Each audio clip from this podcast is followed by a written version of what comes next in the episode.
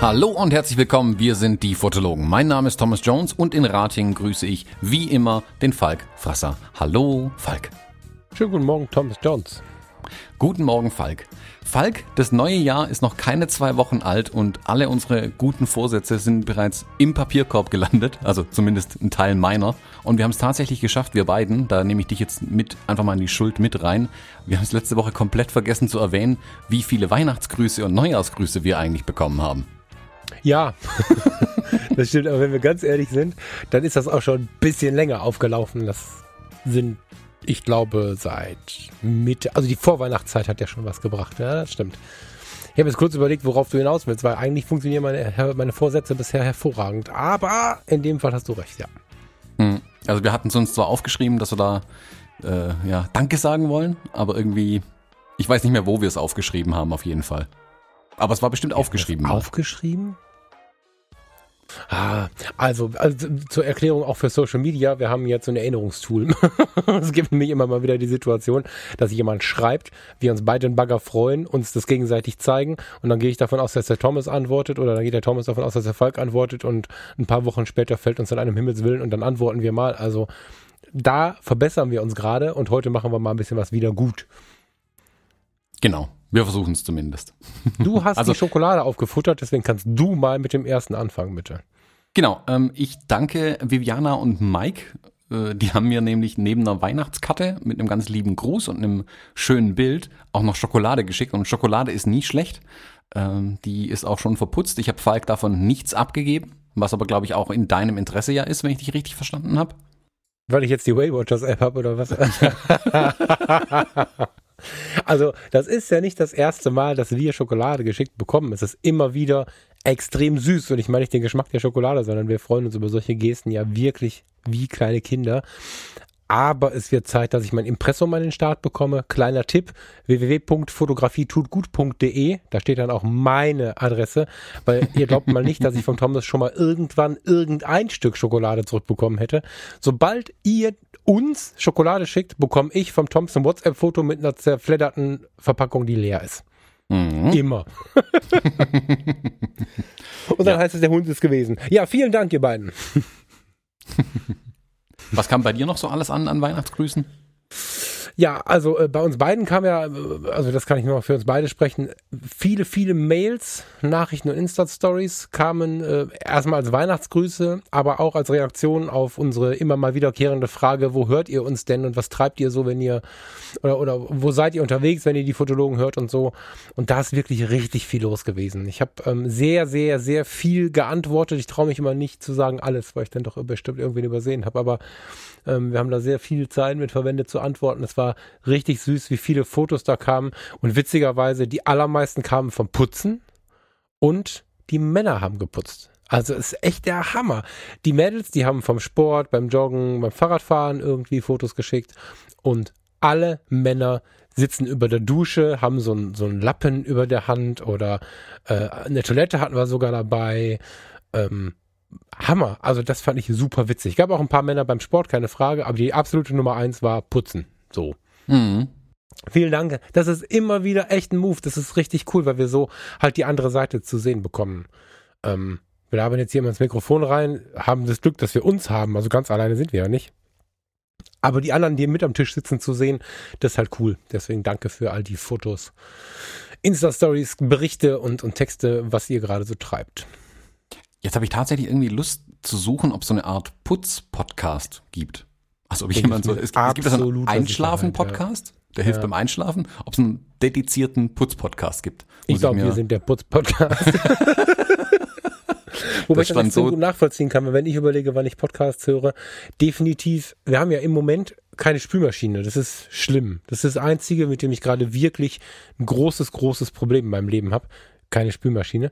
Das heißt, du verwendest echt viel Zeit in der Küche und ähm, nicht nur beim Kochen, sondern auch beim Spülen oder wenn mal was zu putzen ist, tatsächlich, da laufen bei mir immer Podcasts. Also ich kann das schon verstehen. Ich gehöre da auch zu. Mhm. Ja.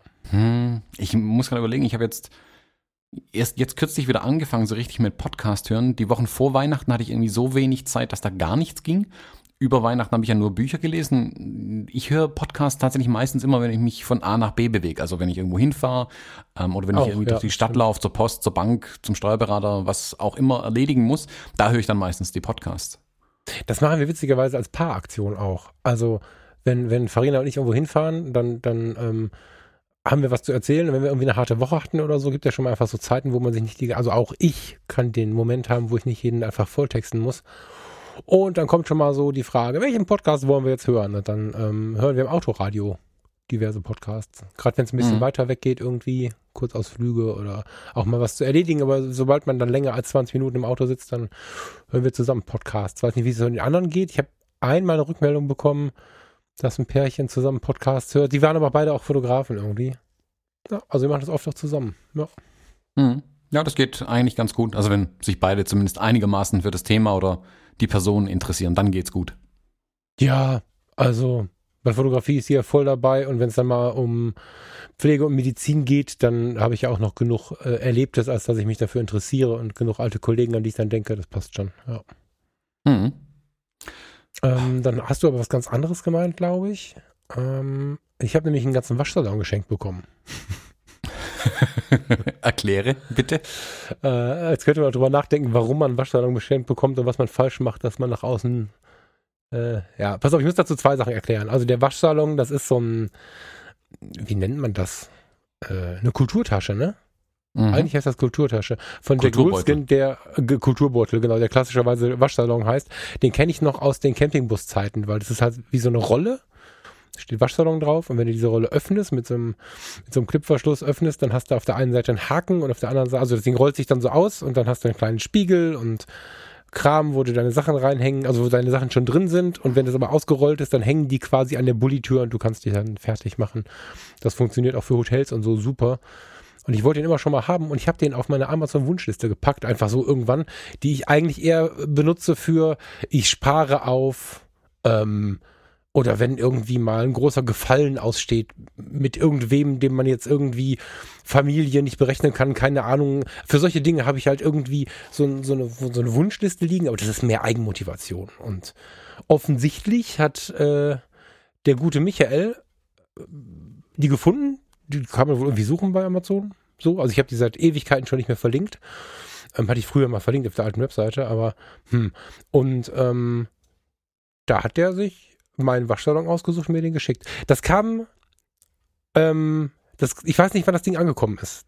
Michael, wenn du das hörst, melde dich mal per Kurznachricht, weil, das muss ich jetzt kurz erklären, wir haben eine ganze liebe Nachbarin, die ähm, vor ungefähr drei Jahren aufgehört hat, sich zu erinnern. Die, die ist äh, eng, eng äh, mit Pflegenden und Familie, ähm, äh, wie soll man sagen, engmaschig äh, in Kontakt mit denen, damit sie nicht wegläuft und, und nicht komische Sachen macht. Manchmal verirrt sich, das haben wir jetzt erst rausgefunden, der Paketbote zu ihr und übergibt ihr Sachen. Und Mhm. neulich kam die Reinigungskraft zu mir und übergab mir halt den, hier den, den, den Waschsalon quasi und diverse Bücher und all so Sachen, die ich offensichtlich einfach nicht vermisst habe, weil ich nicht gemerkt habe, dass die nicht gekommen sind oder so. Und ich denke, was ist das? Ja, und dann äh, war das äh, die Sache, waren das die Sachen, die sie in der Wohnung verstreut gefunden hat mit irgendwelchen Amazon-Paketen, die äh, die Nachbarin einfach irgendwo in die Ecke gelegt hat, wenn sie dann die irgendwie entgegengenommen hat. Also wenn irgendwo da drüben noch Schätze liegen, müsst ihr mir bitte Bescheid sagen und Michael, sag du mir bitte Bescheid, wann du es geschickt hast. Und ja, ganz lauten Dank dafür. Finde ich unglaublich aufmerksam. Amazon packt ja immer so ein Zettelchen dabei und auf dem Zettelchen steht äh, ein Gruß von Michael, vielen Dank für den Podcast. So. Dummerweise habe ich ähm, nur dieses Zettelchen und den Waschsalon. Ich habe jetzt keinen kein Anhalt, keinen, hier ist noch, nein, nirgendwo steht ein Datum drauf. Ne, aber super süß, mega, mega süß. Ich habe mich gefreut wie ein kleines Kind. Und da geht es vielleicht gar nicht so sehr um den Waschsalon, sondern da geht es vor allen Dingen um die Geste, dass sich da jemand die Mühe gibt, um Danke zu sagen. Äh, Hammer. Also das finde ich schön. Dankeschön. Ja, ist immer wieder schön, wenn da so kleine Aufmerksamkeiten kommen.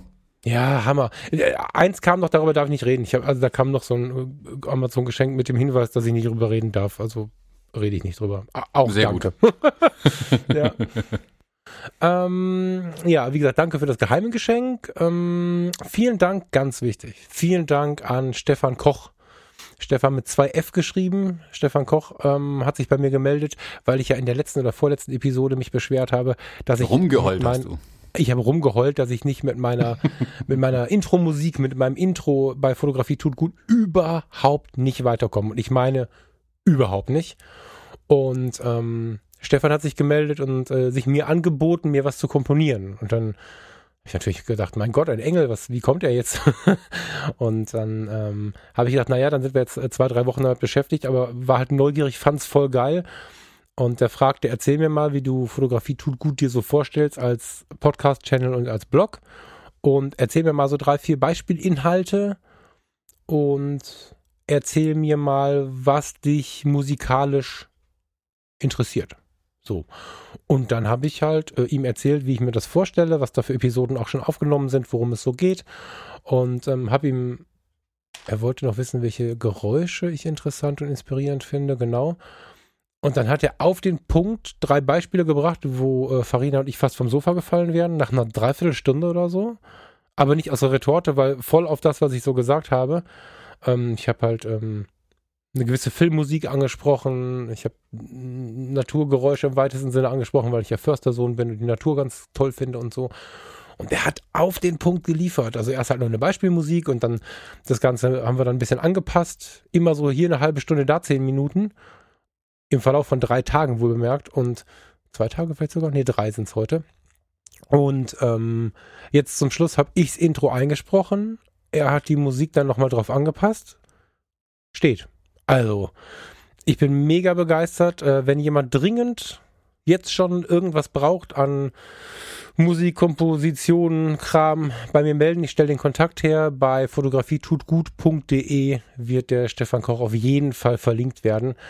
Ähm, muss mal gucken, ich werde da so eine Empfehlungsecke einbauen, weil ich ähm, es immer schwierig finde, dass äh, ganz viele Menschen alles Mögliche empfehlen. Ich möchte mal so richtig, richtig fette Herzensempfehlungen raushauen und das ist mir wichtig, dass ich da so die richtig guten Dinge sammle und so schnell und auf den Punkt habe ich im Leben damit nicht gerechnet, zumal du ja, du musst ja übersetzen. Also es geht ja nicht nur darum, die Regler bedienen zu können und musikalisch eine Idee zu haben, sondern du musst ja übersetzen können, also verstehen, was der andere. Ich habe ja nicht gesagt, ich hätte gerne äh, D-Moll irgendwas, sondern ich habe ja gesagt, ich habe den Film gesehen, ich finde, also ich habe ja völliges Laiensprech gehabt. Und daraus auf den Punkt was zu produzieren, pff, krass.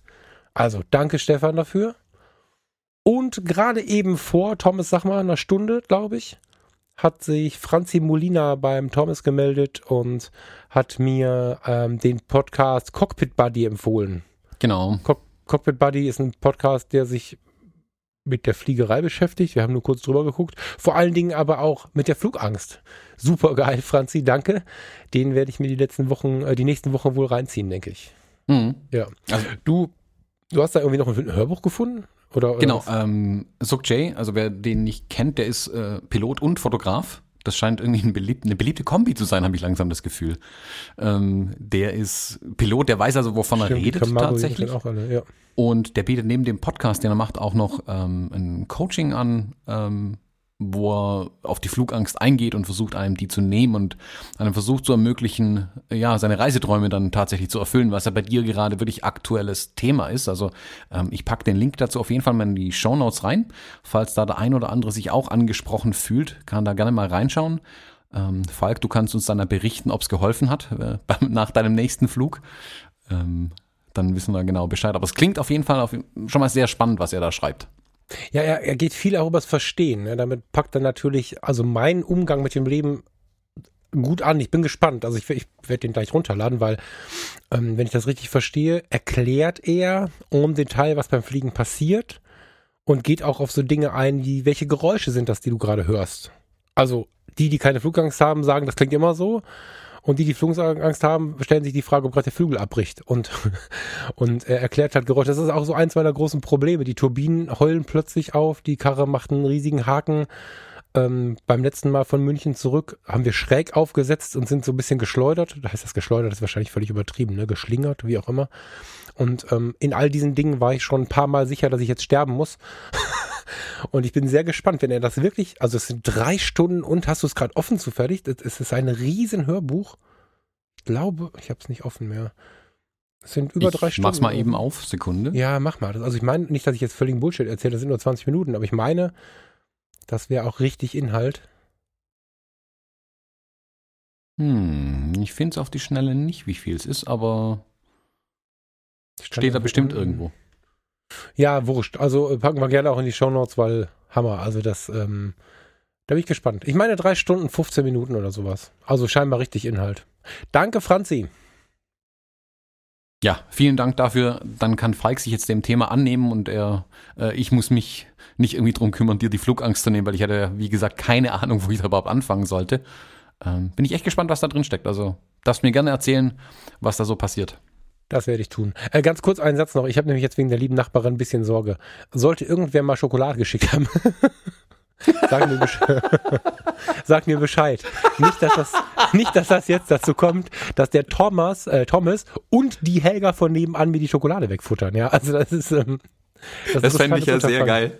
Das fände ich ja sehr geil, wenn deine Nachbarin irgendwie hier Fotoapparate, Fototaschen und Waschbeutel und Scheiße, ah, brauche ich alles nicht. Oh, endlich Schokolade, spannend. Also äh, Foto, es gibt es gibt Fotoapparate und Objektive, aber ich glaube nicht, äh, also die ich mir wünschen würde, aber ich glaube nicht, dass es einen Fotografen auf dem Planeten gibt, der einem Podcaster Fotokameras schickt. Insofern ist da meine Angst sehr begrenzt, auch wenn ich bestimmt nachts schon mal davon geträumt habe, aber ich denke da eher an Tafeln Schokolade und Sekt oder so ein Kram irgendwie. ja. Mal eine Gegenfrage. Hast du denn Weihnachtskarten verschickt dieses Jahr? Ich habe keine verschickt tatsächlich. Ich habe ähm, die Jahre vorher mir Mühe gegeben, ähm, Weihnachtskarten zu verschicken. Habe habe ich im letzten oder im, habe ich im letzten Jahr welche verschickt? Ich meine schon. Ja, habe immer eins meiner Bilder genommen. Ja, doch, stimmt. Da habe ich das äh, Bild genommen, was du so magst, da ähm, das Pärchen an der Abbruchkante im Gespensterwald. Ähm, habe ich gemacht, habe festgestellt, dass, oh, wie beschreibe, oh, jetzt muss ich, muss ich aufpassen, dass ich nicht falsches Fahrwasser gerate. Hm, ich genieße jede Zuwendung, wenn sie von Herzen kommt. Heißt also, wenn ein Hörer mir eine Tafel Schokolade, eine Postkarte oder auch ein Wink oder eine Nachricht bei Facebook ähm, schickt, dann äh, freue ich mich darüber wie ein kleines Kind, unabhängig davon, ob es die Helga jetzt gegessen hat, du oder was auch immer da passiert ist. ist ich finde es schön. So. Und das ist aber für mich der Sinn einer Postkarte. Und ich habe ähm, im vorletzten Jahr und im vorvorletzten Jahr extrem viele Business-Postkarten bekommen. Postkarten, wo mir Leute, die aus taktischen Gründen 600 Postkarten schreiben, Postkarten geschickt haben. So. Und das fühlt sich erstmal toll an, und wenn du dann aber so ein bisschen hinter die Kulissen guckst und mitbekommst, dass das ein Marketinginstrument des Kunden in Erinnerung äh, halten, also bei Kunden in Erinnerung bleiben und sowas, kann ich das gut verstehen. Äh, reizt mich jetzt aber nicht, weil ich meine Kontakte, die ich brauche, ähm, ja, die habe ich ja am Start. Also so. Und wenn ich mir jetzt vorstelle, dass jemand einfach 200 oder 300 oder 500 Karten druckt, da seine Unterschrift drunter hämmert an so einem Abend und dann bin ich dabei, dann ist es natürlich irgendwie nett, dass er an mich gedacht hat. Das geht auch nicht so ganz spurlos an mir vorbei. Aber eigentlich ist halt eine Werbung. So. Und ähm, als ich dann diese, also es wurden halt immer mehr Karten und mit den ersten Podcasts kamen dann nochmal mehr Karten dazu. Und wenn mir jetzt einer äh, irgendwie einen Brief schreibt oder, oder eine Postkarte von Hand oder was auch immer, geil, aber diese ganzen gedruckten, unsere Firma wünscht ihnen und ich wünsche äh, dir und so von so Geschäftspartnern im weitesten Sinne, also nicht die, die nah dran sind, sondern, sondern eher entfernte Geschäftspartner, das hat mich nicht gerockt und deswegen habe ich es jetzt mal ganz gelassen und witzigerweise kam auch fast nichts. Also das äh, beruht scheinbar auf Gegenseitigkeit irgendwie. Weil ich habe mhm. den Geschäftspartnern, die ich wichtig fand, tatsächlich handgeschriebene Karten geschickt. Habe aber bemerkt, ich bin der Einzige auf diesem Planeten, der das tut. Also nicht darauf gerissen, frohe Weihnachten so, sondern ich habe zwei, drei, vier Sätze mir überlegt und habe dann meine Fotografie als Postkarte benutzt, um sie dann zu versenden, habe dann da was Persönliches draufgeschrieben. Das waren drei Tage Arbeit und irgendwie, ja, bin ich da irgendwie alleine mit. Also mhm. gar nicht frustriert, ich klinge jetzt so traurig, äh, völlig egal, aber ich habe es mal nicht gemacht. Hast du es gemacht? Nein, ich bin dieses Jahr tatsächlich nicht dazu gekommen irgendwie. Ich hab's, wo es mir endlich eingefallen ist, oh, äh, es ist ja bald Weihnachten. Da war ich dann schon so im Stress irgendwie mit, das war, keine Ahnung, eine gute Woche vor Weihnachten oder so, wo mir das dann endlich mal eingefallen ist. Ähm, ich hatte weder Postkarten da, ich hatte, ich habe früher oft bei UNICEF mm, mir so ein Postkartenset quasi bestellt, womit dann gleichzeitig auch eine Spende an die UNICEF geht. Und mhm. habe die dann, also hinten handgeschrieben, halt jeweils dann an die wichtigsten, sage ich mal, ähm, rausgeschickt. Und das war jetzt einfach schlicht und ergreifend zu spät. Bis die zu mir gekommen wären, wäre ich dann schon im Flieger nach Ägypten gesessen. Das hätte dann mhm. nichts mehr gebracht. Deswegen habe ich dieses Jahr tatsächlich einfach komplett vergessen. Kann man gar nicht anders sagen. Da hatte ich keine Chance mehr, dann irgendwie zu reagieren. In den letzten Jahren habe ich es, wie gesagt, öfter mal gemacht. Ich denke, ich werde es nächstes Jahr auch wieder machen, nachdem jetzt dieses Jahr so viel bei mir ankam tatsächlich. Und wie du sagst, wirklich auch schöne handgeschriebene Dinger. Hm, nicht nur, wo mit einem Stempel die Unterschrift drunter gehauen wurde und alles vorgedruckt war. Ähm, ja, ich glaube, ich glaube, fürs nächste Jahr setze ich mir hier mal eine Aufgabe rein, werde das wieder machen auf jeden Fall. Ich habe mir so ein bisschen angewöhnt, seitdem ich mich davon distanziert habe, ähm, das übers Jahr so zu tun. Also wenn ich jetzt mh, hm, in meinen Gedanken bei irgendwem lande, bei einem alten Paar, weil irgendwer was Ähnliches gesagt hat, weil jemand bei einem Vorgespräch einen ähnlichen Wunsch hatte oder was auch immer, dann bin ich nicht selten, das habe ich mir so vorgenommen, dann ins Auto eingestiegen und habe eine kurze Facebook-Message, WhatsApp, Instagram, was auch immer ich so am Start hatte, geschrieben. Und habe geschrieben, hey cool, ich hatte gerade ein Gespräch, äh, habe an euch gedacht, wünsche euch ein schönes Jahr, ciao Falk oder so. Ähm, darauf, ähm, also das ist ganz ernst gemeint, ganz ehrlich gemeint und ich denke so oft an Menschen, ich weiß ja nicht, wie es dir geht, aber man, man redet darüber ja so nicht, aber es ist schon so, dass ich über Tag fortwährend, ich habe so ein Gehirn, was die ganze Zeit irgendwie weitermacht, so, ähm, fortwährend an Tagesituationen, Menschen, Dinge, Momente, bla, so immer an irgendwas denken muss. Und wenn dann was dabei ist, wo ich, ähm, was irgendwie hängen bleibt, was also nach zwei, drei Minuten noch da ist oder sich wiederholt, dann nehme ich kurz das Handy in der Hand und äh, schicke einen Gruß los. So, hab gerade an euch gedacht, schöne Grüße, Falk, haut rein, wie geht's euch? Keine Ahnung, so. Und ähm, da ist mir aufgefallen, dass es äh, viel mehr Kontakt erhaltend ist, ähm, als so Postkarten und so. Postkarten sind für mich ziemlich 2015 so und vor allen Dingen zu einem bestimmten Datum abgeschickt. Das ist so ein bisschen mein Ersatz, glaube ich, wenn ich jetzt darüber nachdenke. Also gar nicht so bewusst, sondern das passiert so. Das fällt mir jetzt gerade nur auf, wo wir darüber sprechen. Ja, hm. ja gut, ich, ich muss zugeben, ich mag Postkarten tatsächlich. Also ich finde es immer schön, wenn da was, was kommt, was ich auch in der Hand halten kann. Das hat für mich dann nochmal ein bisschen Mehrwert in Anführungszeichen. Also gerade deine Postkarte, die du mir zum Beispiel damals geschickt hattest, die hing bestimmt zwei Jahre in meinem alten Büro. Ich glaube, erst als ich ausgezogen bin, habe ich die dann äh, abgehängt. Die hing als eine der wenigen Karten an meinem Metallschrank, der hinter mir hing, äh, hinter mir stand. Da war die mal mit so einem Magneten hingepinnt zum Beispiel. Ähm, ja ich gebe dir aber recht, es müssen halt persönliche Sachen sein, also wo wirklich genau. auch eine, eine Hand geschrieben was draufsteht. Ich habe das jetzt zum Beispiel angefangen mit meinen Brautpaaren. Den hatte ich früher immer zu Weihnachten auch eine Karte geschrieben. Dieses Jahr habe ich es jetzt so gemacht, dass ich allen Brautpaaren quasi immer zum Hochzeitstag eine Karte geschrieben habe. Und ich habe mir da extra eigene Karten gemacht, auch dafür für den Zweck und gar nicht irgendwie mit Werbung vollgeknallt oder irgendwas. Das war von vornherein ganz klar. Also es ist einfach nur eine schöne Karte mit einem schönen Motiv vorne drauf. Und dann kam hinten immer wirklich eine persönliche Nachricht von mir dazu, weil sag mal, ein Jahr später kann man sich ja noch grob an Dinge erinnern. Und habe ich da mhm. wirklich halt was draufgeschrieben, was mir zu ihnen und zu ihrer Hochzeit irgendwie eingefallen ist. Und einen ja. schönen Gruß geschrieben und dann einfach raus. Und ich muss sagen, da kam ganz, ganz viel Feedback auch davon zurück.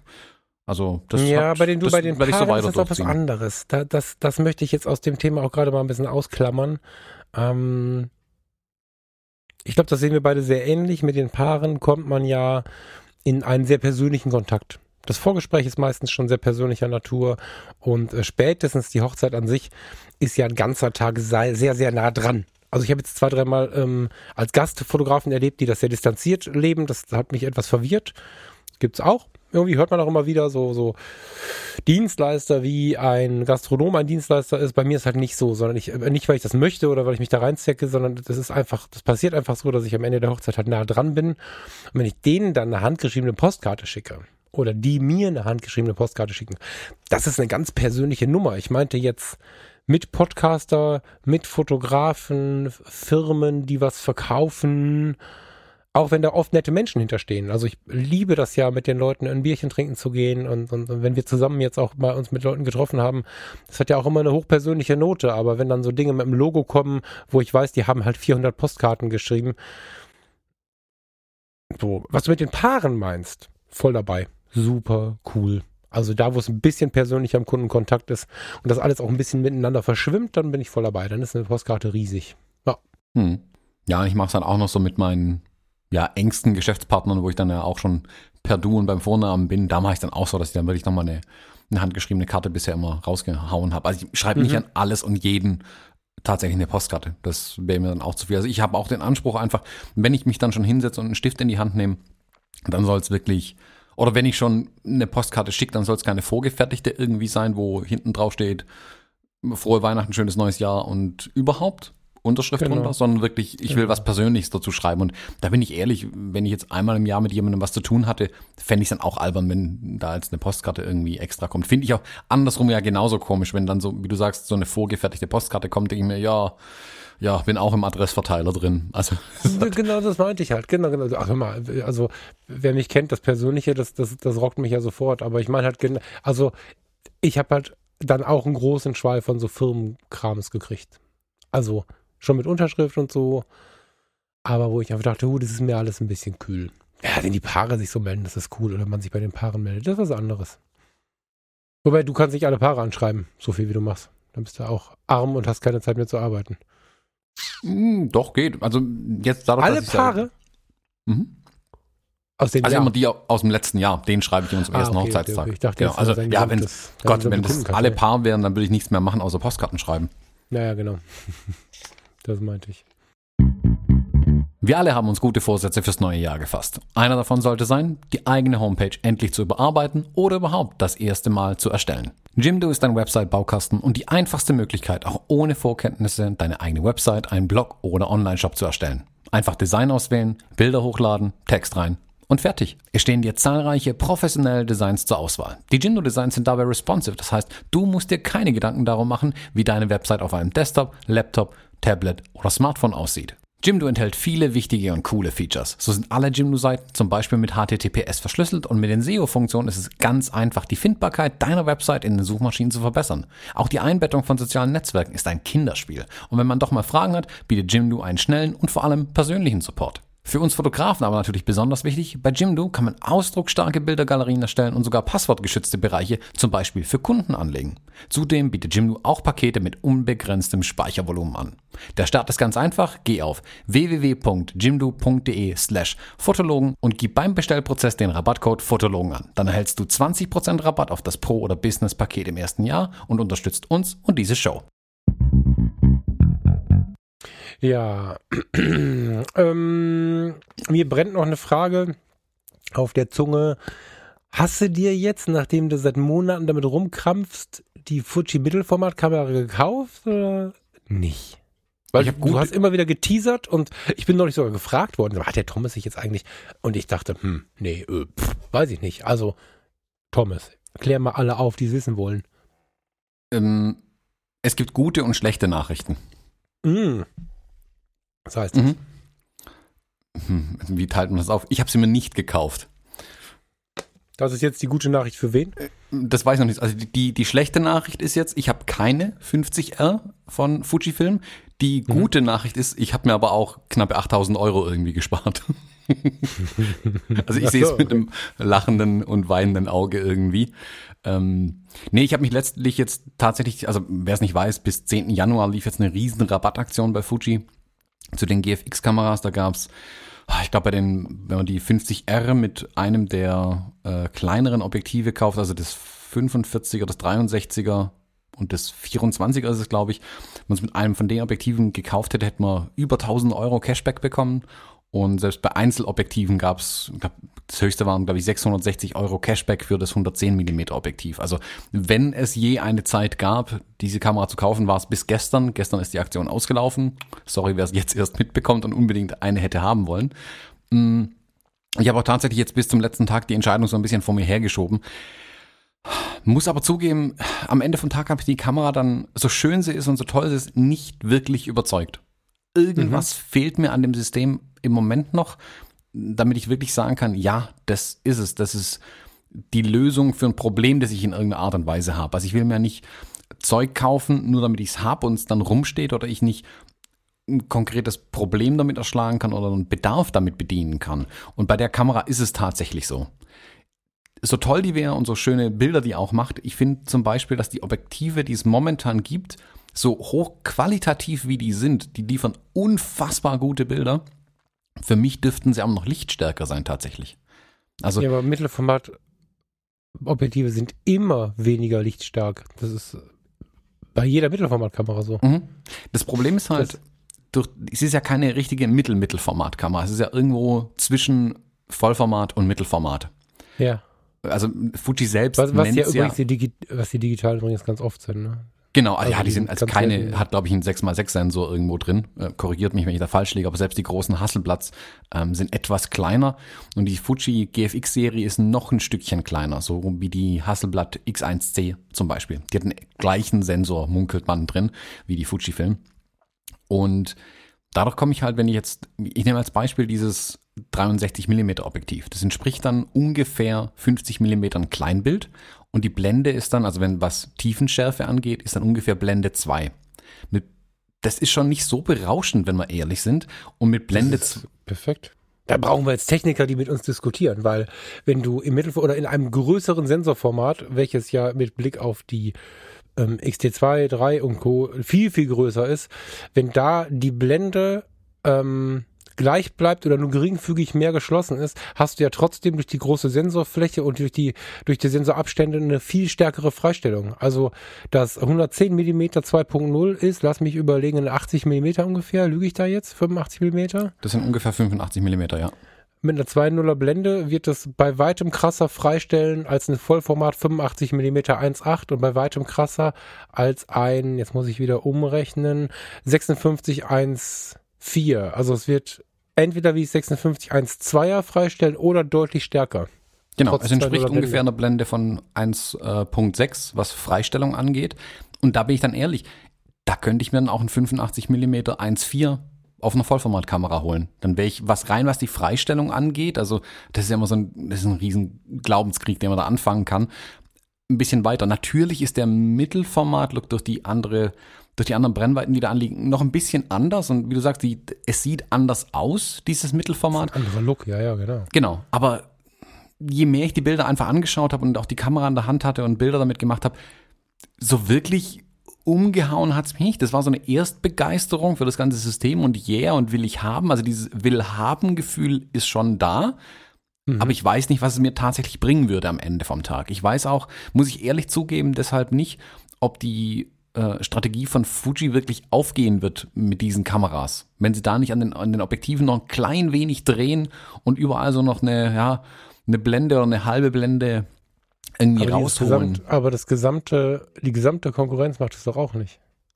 Das sind doch völlig mittelformat-typische ähm, Blendenzahlen. Genau, genau. Aber Fuji will ja mit dem System gegen die Vollformate antreten. Also Hasselblatt hat ja gar nicht den Bedarf zu sagen, wir stinken gegen APS-C oder ähm, Vollformate. Ja, aber durch aber den größeren Sensor äh, relativiert sich das doch alles wieder. Das, also da, hm, da ich Vergleich's glaube, mal wirklich. dir es widersprechen zu müssen, genau. Es ist halt die Frage, wie du es einsetzt. Klar ist das, ne, also das Objektiv, über das wir gerade sprechen, mein einzig wirklich interessantes für das System, also für mich in meinen Augen das wirklich Interessante, kostet halt drei Mille gerade bei Fotokoch. Lieferbar Februar 2019, ist gerade auch nicht mehr da. Ähm, kostet drei Mille. Die Kamera kostet, hilf mir, acht oder was kostet? Nee, fünfeinhalb. Fünfeinhalb. so. Viereinhalb. Die 50R kostet fünfeinhalb. Äh, viereinhalb. S kostet fünfeinhalb, genau, Entschuldigung. So, jetzt hast du 7000 Euro für, ähm, für ein Objektiv und eine Kamera. Das ist unglaublich viel Geld. Machen die Sony-Typen mhm. aber auch ständig. Und äh, was mich jetzt daran reizen würde tatsächlich wäre, dass ich erstens mit dem 110 mm einen ganz wundervollen plastischen Mittelformateffekt habe. Der ist super toll. Der ist, ich finde den auch intensiv von dem, was ich gefunden habe. Also ich kann das jetzt nicht so richtig bestätigen. Und ähm, wenn ich dann in, in weitwinkligere Geschichten gehe und reiße dann die Blende zu und gehe dann in die Schärfe und habe dann ein 50 mm, äh, ein 50 Megapixel Foto, dann habe ich durch die große Sensorfläche, würde ich mir davon erhoffen, eine höhere Detailgetreuheit äh, zu haben, Detailtreue. Es ist natürlich so, dass wir jetzt ins Labor gehen könnten und es nachmessen könnten. Am Ende werden wir es trotzdem nicht sehen. Also, wenn du jetzt dir dann eine Sony, Nikon, Canon Vollformat holst und entsprechende Objektive dazu und ich gehe mit der 50er, äh, mit der, mit der GFX in den Wald, werden wir am Ende wahrscheinlich keine großen Unterschiede sehen, fürchte ich. Aber ich finde es schon extrem verlockend. Ich gucke mir die nicht genauer an, weil ich so verlockend finde. Ich, kann ich mir nicht leisten im Moment. Also mit ganz viel Abstand ist das überhaupt nicht drin. Ähm, aber das ist ein hochinteressantes Gerät. Wie ist es, also jetzt hast du dich damit beschäftigt, kann die auch die Custom Settings und so? Mhm. Kann die Kann sie- alles? Mhm. Kann, ja, Kann sie so, komplett. siehst du, und, so, und spätestens dann breche ich zusammen und will das Ding halt haben. Weil sie dann auch so einfach zu adaptieren ist. Was mir halt immer unglaublich wichtig ist, ist Einfachheit, also äh, Unkompliziertheit. Wenn ich mir vorstelle, es gibt ein Mittelformatsystem für 7000 oder es gibt ein Kamerasystem für 7000 Euro, was zum Thema Freistellung und, und, und hoher Auflösung was bietet, was ich mit meinen gewohnten Arbeitswegen bedienen kann. Oder es gibt ein System, was vielleicht sogar doppelt so gut ist, wo ich mir aber neue Arbeitswege angewöhne. Kaufe ich mir das mit meinen Arbeitswegen? So, das ist wahrscheinlich eine Glaubensfrage. Hm. Ich gebe ja zu, dass die ähm, gerade die Custom Settings und die Einfachkeit halt, äh, das in meinen Workflow zu integrieren, sind mit die größten Verkaufsargumente für mich gerade für die Kamera. Aber wie gesagt, von dem 110 mm Objektiv mal abgesehen, was sicherlich am ehesten den Effekt erzielt, sind die anderen rocken mich nicht so. Die rocken mich zumindest nicht so, um 8000 Euro zu rechtfertigen. Das ist mein Problem. Ja, Also, du musst, die du sind musst halt super, fotografieren. keine Frage. ne? hilft, genau, wenn du nur über Freistellung nachdenkst, gebe ich dir natürlich recht, weil du, also auch dieses, was ist das 63 ist der Standard, Standard ne? 63, 67, Mhm. 63, glaube ich. Ähm, auch das macht offenblendig ein wunderschönes Bouquet. Und wenn du ein bisschen Korn drauf packst, dann bist du auch nah an so einem Style, den diese ganzen Hasselblatt-Menschen irgendwie äh, damals in dem Anal- Analogteil der Fotocommunity verbreitet haben. Das ist schon schön. Aber die sind jetzt natürlich, also gerade Mittelformat ist nicht dafür gebaut, nur über die Hintergrundunschärfe. Ja, ich finde sie auch schön, aber das ist nicht das einzige Argument. Ne? Und mh, ja, die Frage, die sich mir halt immer wieder stellt, um mal kurz wieder auf den Boden der Tatsachen zurückzukommen, warum überhaupt so viel Geld ausgeben? Genau. Also ich bin mit der Fuji jetzt, also mit der, mit der XH1 und bei allen, die da noch kommen werden und besonders mit dem Blick auf, auf die, die XT1, das ist ein Oldtimer im Vergleich zu dem, was heute draußen ist. Die Bildqualität ist so überragend. Die, die, die Kisten, die, die XH1 hat irgendwie 1,8, 1,9 gekostet. Gut, da war ein bisschen Kram dran, da war die teurer, aber das pure Gerät kostet 1,8, glaube ich. Die XT1 hat damals 1,8 gekostet, kriegst inzwischen für 450 Euro, wenn sie so schlimm aussieht wie meine. Das sind Kameras mit einer Bildqualität. Warum habe ich denn früher so viel Geld ausgegeben? Und warum machen bis heute die Menschen so einen riesen Move, die fette Kohle rauszuschmeißen? Ich finde es, eigentlich ist es wahrscheinlich mehr eine Uniform und ein nach außen zeigen, weil den Grund sehe ich nicht mehr. Also, Hm. Scha- Ich finde sie geil. Das ist, heißt jetzt nicht, alles Genau. kacke, ich will jetzt in den Wald gehen und kein Geld mehr ausgeben. Wird trotzdem wieder passieren, aber oh, 7.000, 8.000 Euro ist schon krass. Hast du denn, möchtest du jetzt enthaltsam leben oder hast du eine andere Idee der Sünde? Nö, gar nicht. Also ich habe auch gar keine Ersatzanschaffung irgendwie dafür geplant. Nee, nee, es ist wirklich so, wie du sagst. Das Ding ist schon toll und schön und gut und macht bestimmt auch Spaß, macht Weltklasse Bilder. Das stelle ich überhaupt nicht in Frage. Aber ich muss halt ehrlich zugeben, für den Preis, den ich dafür zahlen würde, um das neue System reinzukommen, ich meine, man muss ja dann noch dazu rechnen. Jetzt habe ich da eine Kamera und ein Objektiv. Da kann ich mir direkt nochmal zwei neue Akkus dazu kaufen, die halt auch nochmal direkt 100 Euro kosten, das Stück. Das hört ja damit nicht auf, das wissen wir ja beide. Mhm. Ja. Und es ist wie bei so vielen Anschaffungen einfach so, wenn man mal ein gewisses Level erreicht hat. Ich hatte kürzlich die Diskussion zum Beispiel auch mit Mikrofonen. Mit einem 100 Euro Mikrofon kann man wunderbar Podcasts aufnehmen. Wir beiden hatten ja auch schon mal gesprochen, dass es von äh, diversen Firmen ganz tolle Mikrofone gibt für 1000 Euro. Das würde kein Mensch am Ende den Unterschied hören, vermutlich nicht mal wir zwei. Also je mehr Geld ich ausgebe, nur weil ich doppelt so viel Geld ausgebe, bekomme ich nicht ein doppelt so gutes Produkt dann im Gegenzug. Also ab einem gewissen Preisniveau Ganz, ja, findet das nicht mehr statt. Und da ist die GFX-Serie ganz weit in diesem Territorium drin. Also ich kann das momentan gar nicht rausholen oder gar nicht einsetzen, was da rauskommt. Und es bringt mir nichts, weder mir, meinen Kunden noch sonst irgendjemandem. Und wenn ich einmal im Jahr den Auftrag habe, wirklich was zu fotografieren, wo ich die Auflösung brauche, wo ich die, die, die Freistellung brauche und den Look, dann leihe ich mir eine für 300, 400 Euro. Das Stichwort, ich habe noch was vergessen. Vielen Dank an alle, die mir, es waren so viele, die mir Links geschickt haben zu Fuji Verleihservice, äh, also Vermietservice äh, Geschäften und so, weil ich ja äh, geweint habe, dass ich gerne mal wieder Naturfotografie machen wollen würde und so. Genau, Leihen und Mieten ist eine gute Idee. Habe ich ganz viel Support zu bekommen. Danke in die Community. Ähm, hast du recht, dann leihe ich mir so ein Ding. Mhm.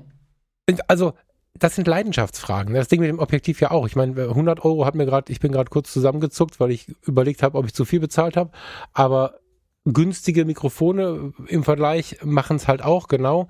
Aber wenn ich mir dann Marken anschaue, wie hieß es, Neumann ist glaube ich sowas, ne? Es gibt ja einfach Mikrofonmarken. Ja. Wie, wie hieß das Ding, was du mir neulich gezeigt hast, womit die Chili Peppers aufnehmen?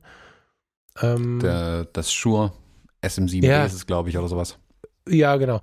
Ähm, wenn ich mir sowas durchlese, welche Bands alle mit diesem Mikrofon performen und in welchen berühmten Radiostationen ähm, sowas, sowas hängt, da kriege ich ja auch Bock drauf. Aber mhm. ich habe mir mein Leben jetzt gerade so ausgesucht, dass ich das nicht bezahlen kann. Mit Abstand nicht. Ich möchte auch so viele Objektive und Kameras und all ganz viele Sachen haben, aber ich habe mein Leben gerade so geplant, dass ich die Dinge schaffe, die mir sehr wichtig sind und drumherum geht halt gerade mal ein Snickers und das darf ich nicht essen wegen der Weight Watchers App. Also das geht halt nicht. Aber ich verstehe, wenn das jemand möchte. Diese Mikrofone, du hast mich da vorhin mit angefixt, ne? Ich meine, ich kann ich nicht. Das wird als günstiges Mikrofon beschrieben für 600 Euro, glaube ich, ne? Ähm, geht nicht. Und ich glaube, dass eine Mittelformatkamera oder auch eine Leica, dieses Leica-Ding ist eine rein emotionale Entscheidung, denke ich. Und ähm, die finde ich natürlich hochwertvoll. Aber die Frage ist, oder meine, meine Ideen, irgendwann mal eine tolle Uhr zu haben. Du hast schon recht mit deinen Kommentaren, die zeigt halt die Uhrzeit an. Also. Genau. Gibt keinen beschreibbaren Grund, warum ich irgendwann für eine Tag heuer 1200 Euro ausgeben soll oder schlimmer. Ja, 1200 ist, glaube ich, die Damenuhren, ne? 1800 Euro ausgeben soll. Ähm, es gibt dafür keinen greifbaren Grund, ja. Das stimmt. Genau, und ich hatte, hatte ich dir die, hatte ich dir das geschickt, dass er irgendwie, ich glaube, jetzt letzte, vorletzte Woche war ja auch das, das Uhrenthema mal, mal wieder aktuell in unseren Kreisen. Der und Steven Petrat von der Fotolodge, genau. genau, der hat nicht nach einer Uhr gefragt, ob jemand Empfehlungen hätte. Und da bin ich nicht auch heute auf den Trichter gekommen. Das hat da schon, glaube ich, in meine Entscheidung ein Stück weit reingespielt, weil ich habe mir dann wieder meine Traumuhr angeguckt, die ich mir halt immer mal wieder gern anschaue, weil das, na, können wir schon vorstellen, dass die dann irgendwann ins Haus kommt. Ähm, von Nomos Glashütte, falls es jemand kennt. Und ich liebe sie. Farina will sie auch haben. Alle ja. wollen Nomos. Ja, mhm. Farina will eine Nomos Club. Richtig, richtig tolle Uhren. Die ja. kostet auch kurz mal 1600 Euro irgendwie. Das ist auch sehr, sehr viel Geld. Aber da weiß ich zum Beispiel, das ist ein Ding, was mir Spaß bringt und auch auf Jahre hinweg immer Spaß bringen wird, ein Stück weit. Die wird auch nicht alt im eigentlichen Sinne.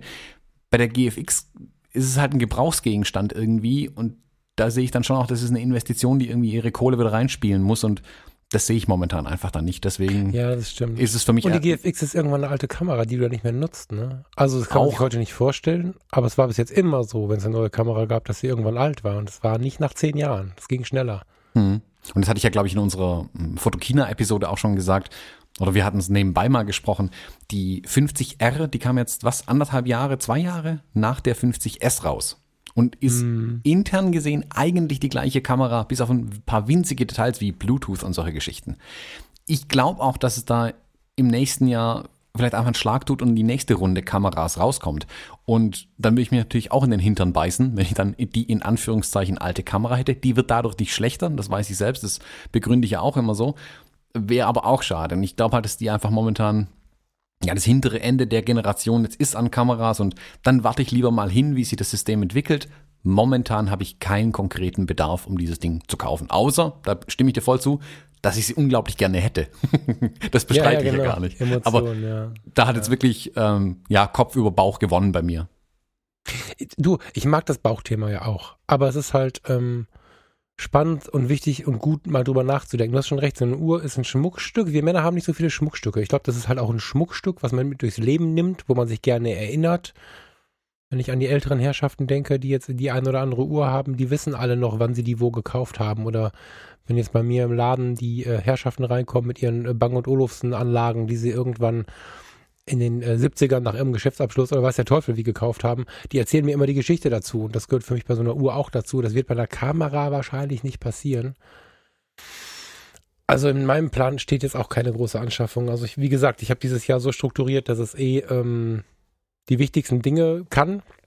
Es mag für manche verwirrend sein, dass dann eine Kreuzfahrt, die so viel kostet wie ein Auto, äh, da drin steckt, aber genau das war es halt. Wir haben uns geprüft, was ist uns wichtig, mit vielen Ausrufezeichen und da ist äh, weder eine teure Uhr drin, ähm, noch irgendwie ein Objektiv oder eine Kamera. Wenn ich darauf spare oder tolle Aufträge bekommen sollte, die das ermöglichen, könnte mir noch ein 90 mm passieren. Vielleicht kommt irgendwann eine XH2, die könnte mir passieren, aber da muss erstmal das Geld für kommen und eine Mittelformatkamera Ich überlege, während du so erzählst, auch gerade was den Ver Verfall, wie nennt man das, die Wertverlust? Mm, ja, bisschen äh, die Vergänglichkeit. Ich habe was, was etwas emotionaleres gesucht. Oh, ja. Die, Ver ja, die Passt Vergänglichkeit. besser zu dir, die Vergänglichkeit. Nein, das hat nichts mit mir zu tun. Ich, ich meine es tatsächlich so. Es ist ja eine emotionale Entscheidung. Niemand von uns braucht die GFX. Niemand braucht die GFX 50R.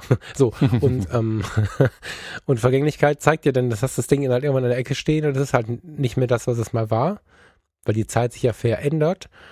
Das passiert bei einer schönen analogen Kamera halt auch nicht. Also meine Gedanken, die ich gerade die ganze Zeit hatte, war vielleicht dann doch nochmal eine analoge sich zusammenzusparen. Also eine, eine, schöne Hasselblatt, wobei die technisch, finde ich, relativ viel Formelei mitbringen.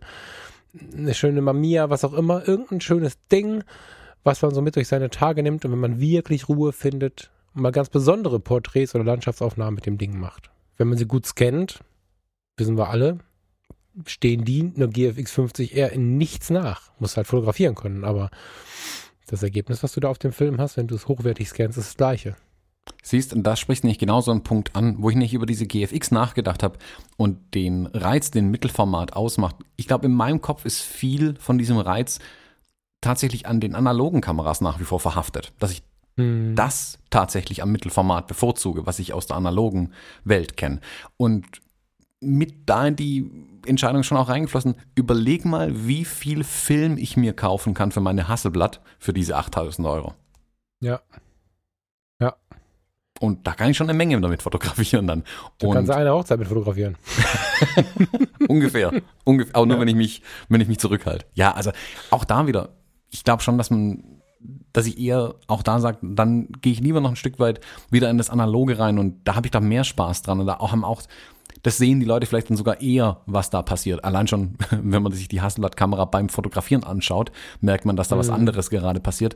Die GFX 50R, ich würde behaupten, viele können gar nicht sehen, dass es eine Mittelformatkamera ist, was auch völlig in Ordnung ist. stimmt. Ja. Die Hasselblatt macht auch da, aber äh, hat einen eigenen Reiz nochmal dadurch, dass es eben eine analoge Kamera ist, die so uralt aussieht, ähm, wie sie aussieht. Hm. Es bleibt ein geiles Ding, aber es müssten einfach andere Gehaltsstrukturen da sein. Also das, das sieht man ja auch. Es geht ja tatsächlich alles. Ähm, also ich beobachte das in letzter Zeit ein bisschen intensiver, weil ich habe ja aus allen Gehaltsklassen irgendwie ein Umfeld. Auch gerade so enge Freunde habe ich in allen Klassen. Ich habe ich hab enge Freunde, die jobben sich durchs Leben und ich habe enge Freunde, die, die verdienen groß fünfstellig im Monat und ich gehöre da irgendwie in beide Richtungen nicht dazu und ähm, beobachte deswegen total gerne, wie Menschen so finanzielle Probleme beschreiben. Vor allen Dingen, weil ich sie ja anders beschreibe, weil ne, das ist das Ding mit der Kreuzfahrt, obwohl eigentlich knapp ist. Ähm, ich gehe das halt anders an. Aber wenn man mal klassisch das Ganze betrachtet, die Uhrendiskussion beim Steven Petrat war super spannend.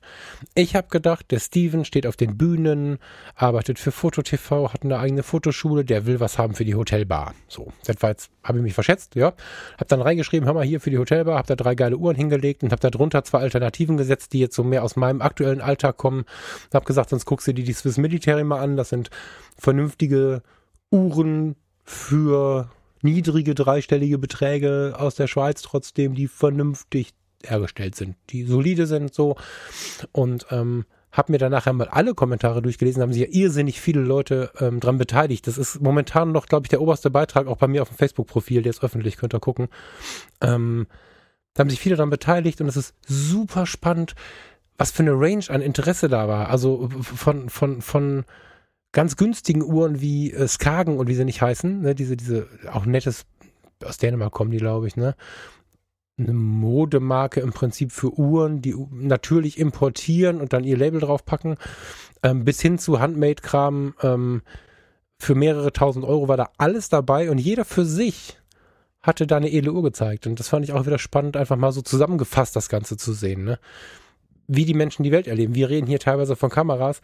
Ich habe jetzt, glaube ich, schon dreimal wieder gesagt, wie günstig die Fuji-Kameras sind. Und irgendwer hat mir einen fetten Mittelfinger gezeigt, warum denn eine 1800 Euro XH1 günstig ist oder vielleicht auch die 450 Euro XT1 gebraucht günstig ist. Das ist halt so interessant, wie verschieden wir in unseren Welten leben. Und trotzdem glauben wir immer, egal wie gut es uns geht, wir hätten irgendwie ein Problem. Mhm. Es gibt genug Leute, die kaufen die GFX 50 mit der linken Hand und genießen sie im Urlaub vielleicht auch und denken dann, Gott, das war jetzt aber so teuer und, und, und, und haben noch eine 5000 Uhr am, am Armband und so und haben trotzdem durch diesen Lebensstandard immer wieder das Gefühl, nicht genug Geld zu haben. Also das ist ähm, super spannend, finde ich. Mhm. Deswegen müssen wir auch immer ein bisschen aufpassen, was wir so sagen. Das ist mir mit dieser Öffentlichkeit erst bewusst geworden. Manchmal sagt man Sachen, wo ein anderer denkt, du bist so ein Arsch. ja, dass man sagt, ja, guck mal hier die Kamera. Ich habe nur 450 Euro bezahlt. Es gab genug Zeiten im Leben und ähm, die gibt es auch jetzt immer mal wieder im Jahr, wo nicht dran zu denken ist, 450 Euro. Es gibt genug Zeiten, wo nicht dran zu denken ist, 50 Euro auszugeben. Mhm. Und denen haut man damit ins Gesicht. Das, also den Leuten, die gerade da stehen. Ich fand zum Beispiel, ich hatte ein Gespräch mit einem äh, Fotohändler und es ging um die 50R und um die ähm, Hasselblad X1D, X1C, ich kann es mir auch nicht merken, die ähnliche Kamera von Hasselblad zu der Fuji GFX-Serie. Und ich habe mit ihm gesprochen und einfach mal so gefragt, wer denn die Kunden dafür eigentlich wären. Also was, wer bei ihm diese Kameras kauft. Und er sagt, zu 90 Prozent Amateure. Also nicht ja, Profifotografen. Ja, was ja, mich, voll. also das Verhältnis hat mich überrascht. Dass es sicherlich genug Amateure gibt, die diese Kameras kaufen, dachte ich mir. Ich dachte nicht, dass es tatsächlich so viele sind. Ja, doch. Also ich habe im, im, im Freundeskreis ähm, einen, der, der fotografiert sehr, sehr gut aber im Family-Kontext und im Urlaubskontext, der überlegt sie sich zu kaufen. Und ich gönne ihm das von Herzen, weil bei ihm passt es halt auch rein. Der kauft's halt so. Und das ist so ein Mensch, der gibt, ähm, ähm der, der, hat so viele Kamerapunkte gesammelt, der kümmert sich so um sein Umfeld und ist so ein netter Mensch, der könnte sich für 50.000 Euro eine Kamera kaufen. Ich würde mich nicht mal mehr wundern oder sagen, also das steht mir nicht zu, das ist super, das passt da rein. Und ähm, es gibt aber, weil der freut sich darüber aber auch. Das ist ja das, was ich entscheidend finde, dass man zu schätzen weiß, was man hat und was man erlebt. So. Mm, ich habe aber mit meinem Fotohändler immer wieder auch dieses Gespräch. Und es ist tatsächlich so, dass die fetten Leicas und auch die Mittelformate, selbst die Hasselblatts, werden oft von extrem gut betuchten Privatleuten gekauft. Auch hier in der kleinen Stadt, in dem kleinen Fotoladen, ähm, der wäre kein Leica-Händler und würde nicht so viel Leica absetzen, wenn nicht viele, viele, viele Leute in ihrer Freizeit so viel Leica fotografieren wollen würden. Und zur Erinnerung, wo geht die Leica los, die M? 7000 nach wie vor, oder? fünfeinhalb hätte ich jetzt gesagt, völlig egal, viele tausend Euro. und ähm, das machen Privatleute, die, die ist mir vor zehn Jahren oder was das äh, schon länger wahrscheinlich her aufgefallen, die damals die D1X, DX1, wie hieß die, diese riesen Nikon, die, ähm, wo quasi ja. der Mittelformatgriff, der, wo der, der Hochformatgriff angebaut ist, ne? Diese die großen Modelle gibt's ja von, äh, von Canon und von Nikon. Die hat ja eine Zeit lang verkauft wie ein Irrer mit den riesigen Teleobjektiven mit 500 und 600 Millimeter an so Afrika-Reisende privat. Und, und, und zwei, drei, vier Jahre später, nachdem wir uns über diesen Kauf unterhalten haben, lagen die dann plötzlich in der Gebrauchtauslage und waren quasi unbenutzt. Die waren einmal mit in Afrika auf Safari und lagen halt in der Ecke, was uns ja einfach auch zeigt, wie im Schnitt, wie, wie, wie gut es den Leuten in dem Land hier geht. Ne? Das, ist, das ist schon krass. Das ist eher ein Konsumerding. Das wird Profi genannt, weil es fürs Marketing cooler ist. Ich glaube nicht, dass auch nur die Hälfte dieser Kameras von Profis abgenommen wird. Ich glaube, dass mehr als die Hälfte bei Konsumer landet.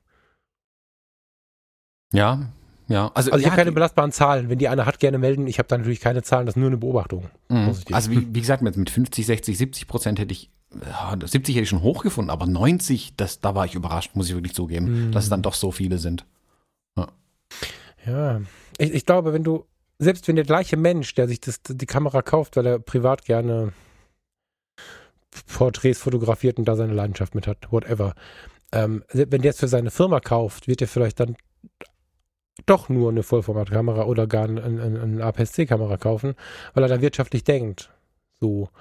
Aber wenn er eh sein Networking und seine Freizeit und seine Ruhe auf dem Golfplatz findet mit x tausend Euro Jahresbeitrag und gerne ein AMG auf dem Benz stehen hat, weil es ihn einfach entspannt. Ich kann das ja sogar verstehen. Ich kann das nicht, aber also weil ich, ich habe das Gehalt, ich habe das Gehalt nicht, aber ich kann es ja sogar verstehen, wenn ich mir zwölf Stunden im Büro äh, diesen Druck antun würde.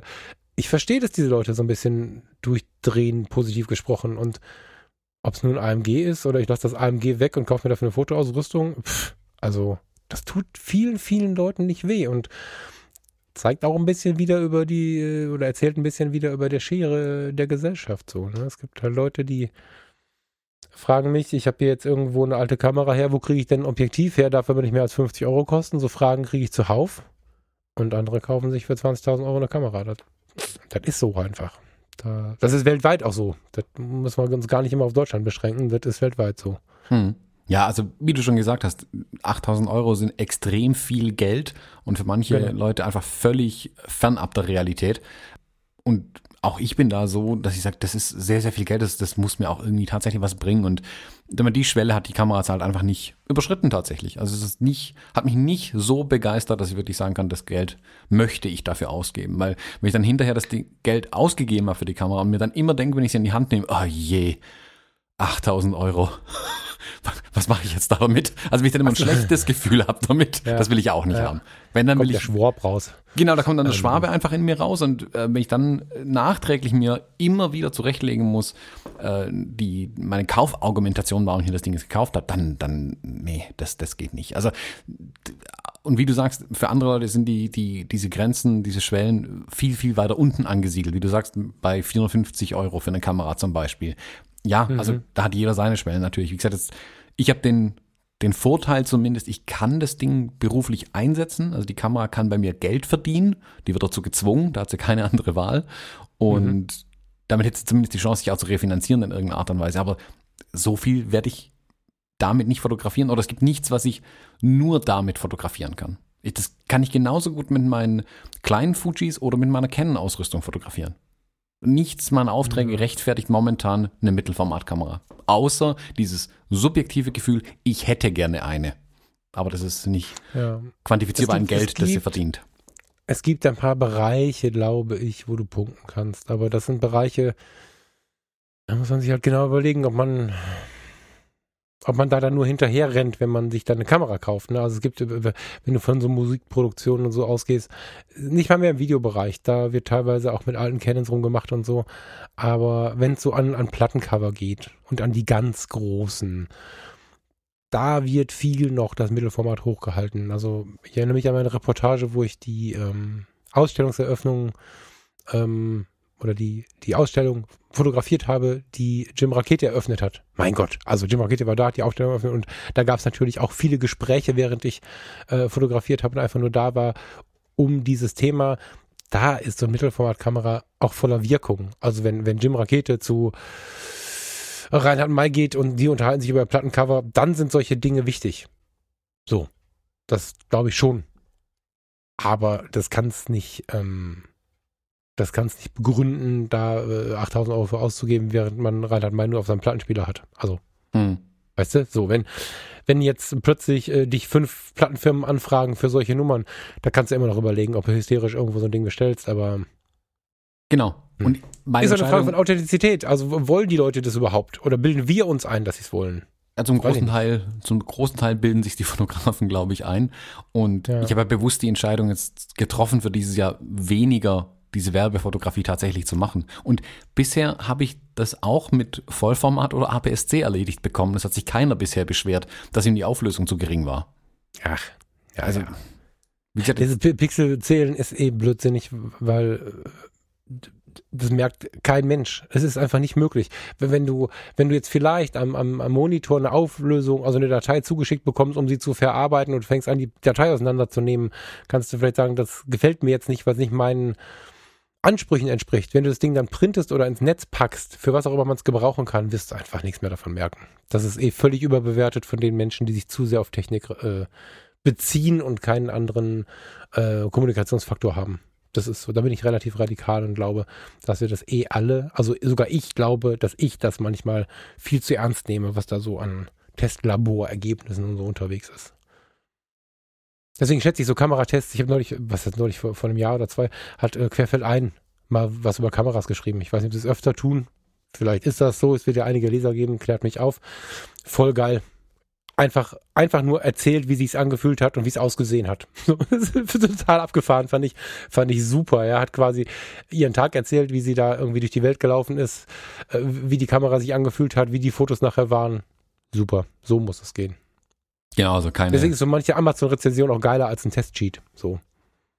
Genau, mit den Laborwerten fange ich einfach nichts an meistens. Also wenn, dann will ich es wirklich sehen. Und ja, auch da, was ich bisher gesehen habe, war halt nicht so, dass es 8000 Euro wert wäre.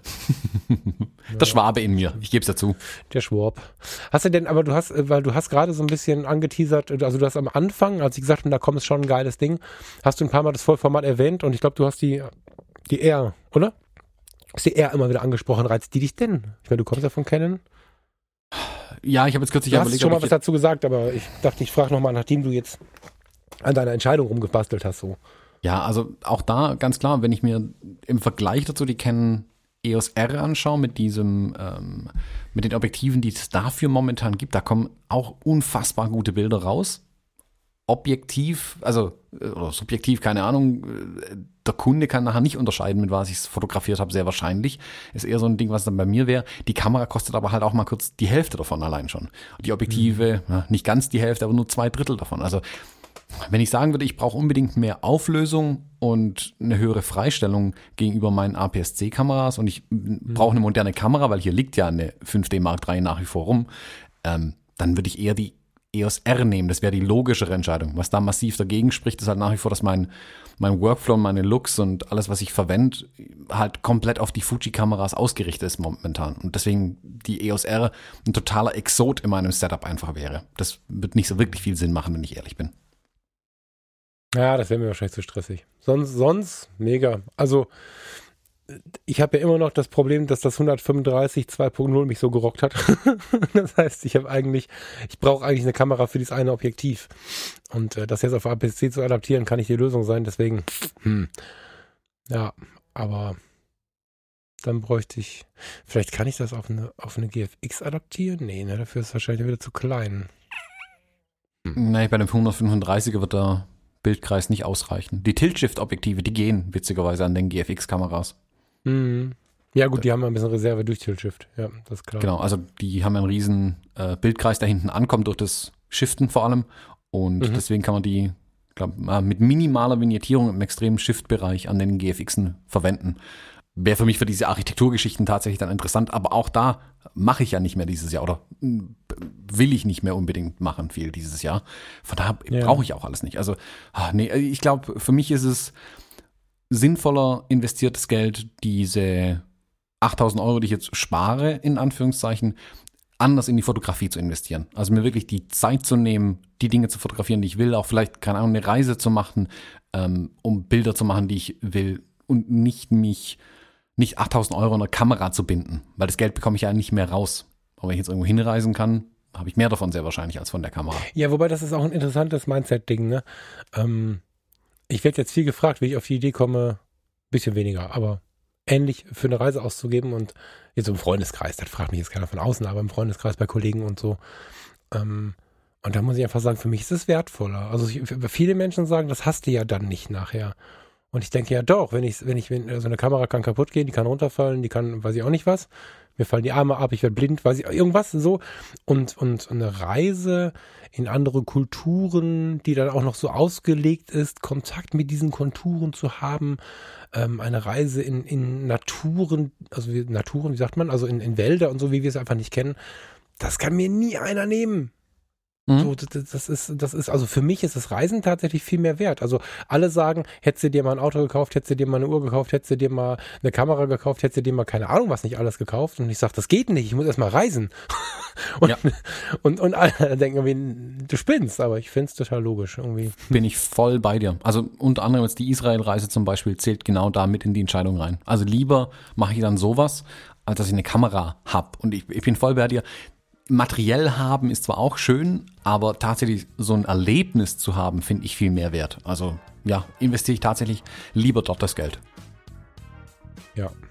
Das ist ein schöner Schlusssatz. Mit einem Hinweis noch, wenn du Lust hast, schau mal in die Arte Mediathek. Gestern Abend, ich war zu müde, es dir zu schicken. Mir fällt jetzt gerade ein, dass ich es mal hätte machen können.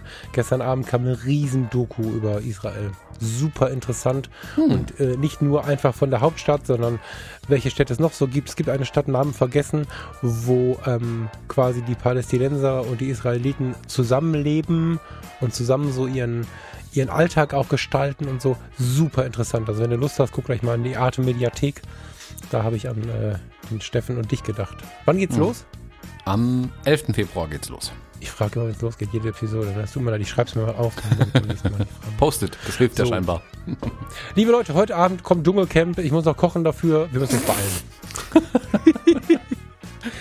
ja, ich, äh, jedes Jahr hole ich mir Schläge dafür. Ich gucke mir das jedes Jahr aus voller Überzeugung an. Und ähm, ähm, muss immer sagen, das ist, das ist, wenn man es richtig betrachtet, eine ganz intellektuelle Kiste. Ich finde es super, super interessant. Und ich wusste, wenn ich das sage, ich, ich weiß jetzt schon, dass ich gleich dafür beschimpft werde. Aber ich freue mich heute Abend aufs Dschungelcamp und muss deswegen jetzt langsam mal Schluss machen. Ja, jetzt werde ich auch mit dir Schluss machen, äh, wegen der Aussage. ja. In diesem Wir sehen Sinne. uns ja in zwei Wochen. Ich erkläre dir das bei einem Glas Whisky, Thomas. Genau. Bis dann. Schönen Tschüss. Tag. Ciao, ciao.